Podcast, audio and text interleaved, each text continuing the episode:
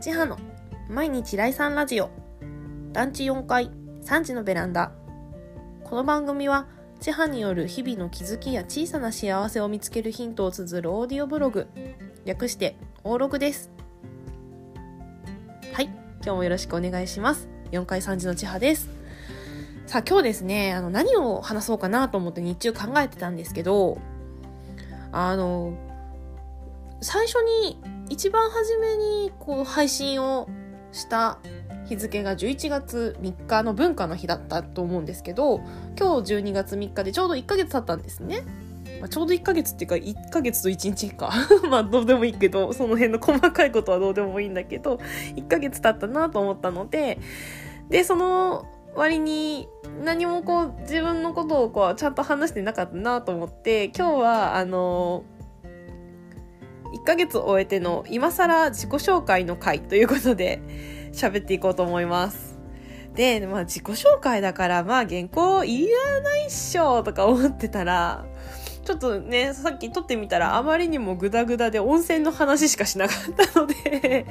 ちょっとお話しすることをちゃんと立ててみました。ぜひ、まあそれでもおそらくグダグダなのは拭えないと思うんですけれども、ぜひお付き合いいただければ嬉しいです。はい。ということで、千葉と言います。あの、これ、一応本名から取ってて、あのー、プライベートでもずっともう小学校くらいからずっとこのニックネームで生活していまして、で、割とこの短くて、まあ、なんだろうな、結構こう、千葉って口で言うの、難、難しいっていうか私結構苦手なんですけど、なんか、まあ、気に入ってんですよね。そうそう。だから、あの、ネットの SNS とかの、あの、ハンドルネームとかでもこれ使ってて、まあでも割とありがちだから見バレしなくていいかな、みたいなゆるゆるセキュリティでやっております。はい。で、あのー、なんていうか、声が通るらしいんですね、私のこれ。で、しかも声でかいんですよ、普段から。だから、で、ね、こんなんで、あの、たびたびね、笑い声なんかも挟んじゃってるんですけど、笑い声がまあ、でかいことらしいです。私はあんまり自覚がないんですけど、だからなんかよく、あれさっき千葉さん笑ってたよね、めっちゃ聞こえたわ、ってよく言われます。遠くからでもバレます。で、実家いた頃なんか夏とか窓を開けておくから、それでテレビなんか父親と見てて一緒に笑ってると、なんか、あの、近所に住んでる父方の祖父が、あ、祖父母？おばあちゃん？おばあちゃんなんか祖母か。祖母が、あの、笑ってたよねとか言って 家出た瞬間から聞こえてきたとか言って、もうまあ勘弁してほしいわとか思いながら、まあそんな感じの声がでかい私です。はい。えー、年齢は31歳です。馬年です。一応、平成生まれです。そうそうそう。えー、高校生くらいの頃までは、あ、平成生まれなの？なんて驚かれましたけど、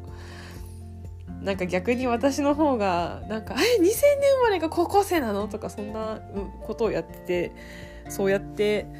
なんかなんだろう。世界は回ってるんだなって思いました。ちょっと世界なんて言ってでかすぎたかな。はい。まあそんな感じでねあの経験してきた仕事としては大学生の時の、まあ、アルバイト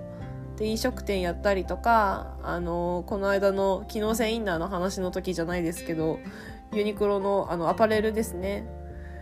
うんとファストファッションのアパレルでアルバイトの経験してたりとかしてでそこでなんかこう接客することって楽しいなと思ってなんかこう対人でお話ししながらその人のこう満足度を高めてこういい時間を過ごしてもらうっていうことにすごくなんか喜びというかやりがいを感じてであの地元企業のあのー、娯楽業、まあ、カラオケ屋さんですね。カラオケ屋さんの会社に入って社員として働いて店長さんまで経験させてもらいました。うん、でそこでなんかこうただ接客するだけだったりとかその CS の工場だけじゃなくてこう店舗運営にかかる大事ないろんなことを勉強させてもらって特にその私はなんだろう個人事業主にいつかなりたいなと思ってたので、まあ、経費のコスト面のね部分の管理だったりとかなんだろうその設備関係のこととかのメンテナンスってどういう仕組みになってるんだろうって思いながら入ったんですけど意外と奥が深かったのがうんとスタッフ教育ですね。やっぱり一緒に働く人がこう店長だったりとかお店が掲げる目標に向かって同じ方向を向いてないとバラバラで全然仕事にならないなっていうのを身をもって経験したのでやっぱりそういうところをもっと勉強しなきゃいけないなとも思ったし私はそこがなんかこうもし事業を起こすとしたら少し足りないところなのかもしれないなというふうに思いながらそこでは過ごしました。で一旦そこを退社した後にその後今度はその6次産業に力を入れてるわけじゃないけどもいろんなこう巡り合わせで6次産業に関わるようになった農家が経営しているカフェで働かせてもらってこう一次産業が何どんなことがあってまあ、そこでのいろんな事情があったりとかその行政の関わり方だったりとかまあその一次産業二次産業三次産業ってこう経ていく6次産業になっていくその過程をすごい勉強させてもらいました。まあ、そこでねその商品開発そのものもそうだけど民間と交換があのまあ行政ですよねがどういう流れで関わるのかって、まあ、さっきも言った通りになるんですけど関わる流れっていうのをなんかもうカラオケ屋さん時代では全くノータッチだったのでむしろその交換庁の方たちも普通にお客さんだったのでなんか見方が変わってそこはなんかかなり充実した時間だったなと思います。で諸事情があってまた転職をして最後はあの一般企業まあそうだな。逆に今度はそのなんだろうな。行政から業務委託をされてる企業に入って一般事務をしたんですけどまた行政の仕事の流れっていうのもそこで、まあ、見ることができてまたそれも新しい発見だったんですよね。だからその、まあ、いろんな事情で転職はしてきてるんですけどその転職する中で経験してきた仕事っていうのは今の仕事にとっても役立ってて考え方をこう少し、まあ、私どっちかっていうと結構なんだ凝り固まっちゃう方なので知識がある分考える選択肢が増えてすごく良かったなと思ってます。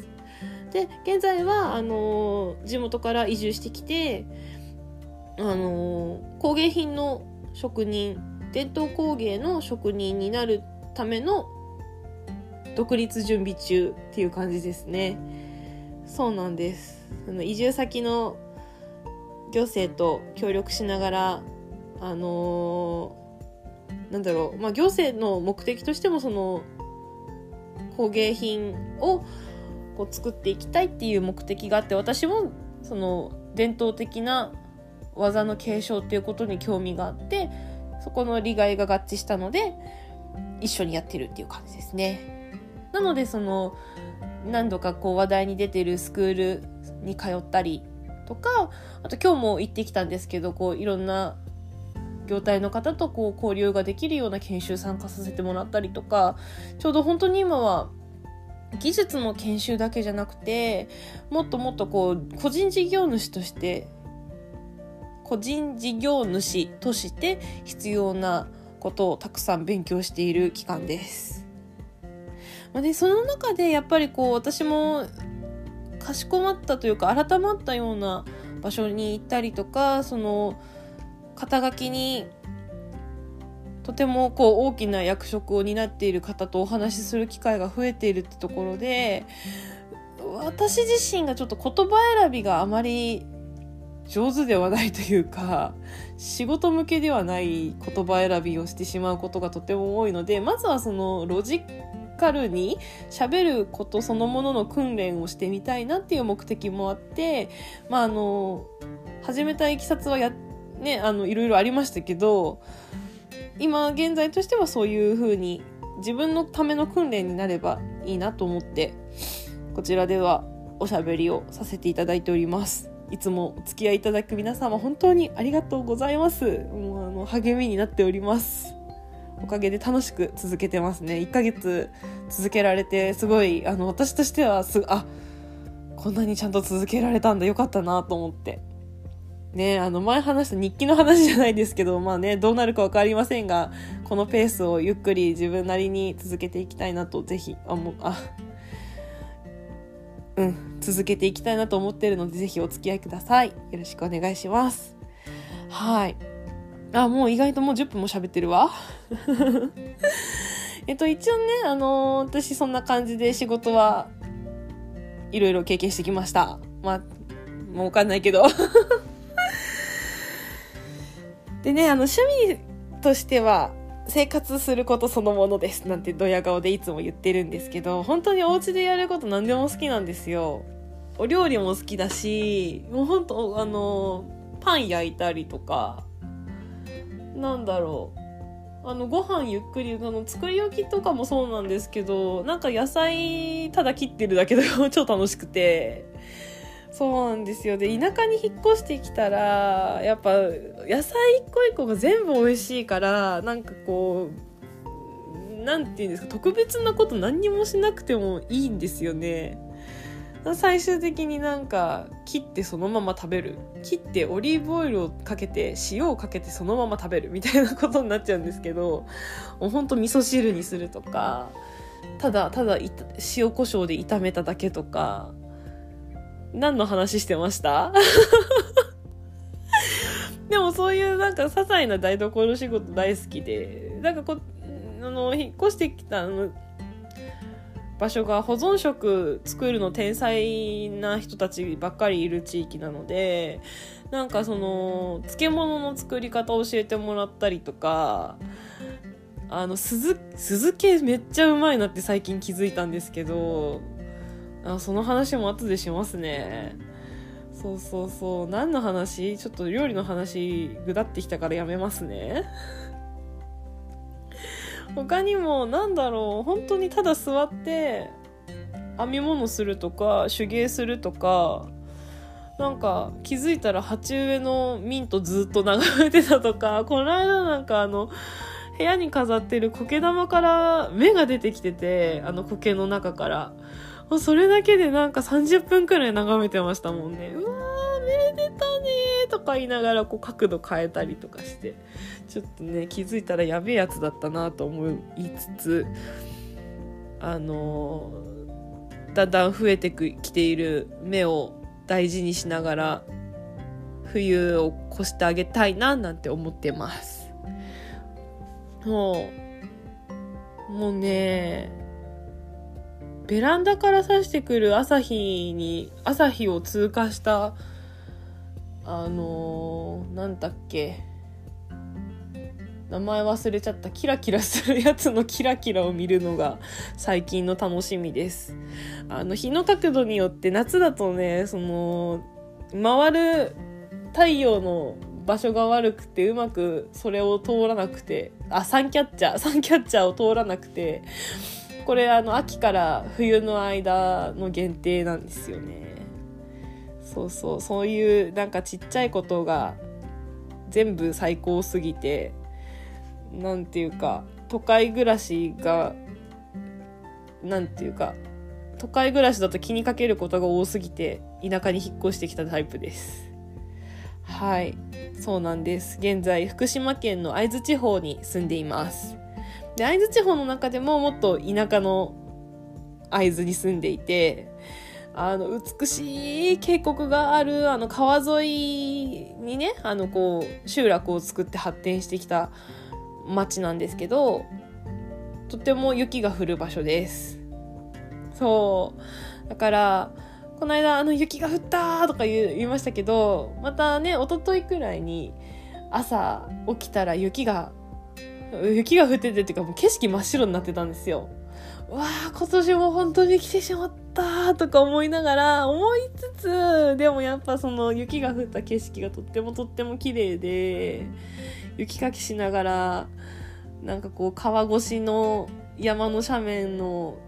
木に積もった雪のこう風景だったりとか団地に入る時の入り口に下がったつららの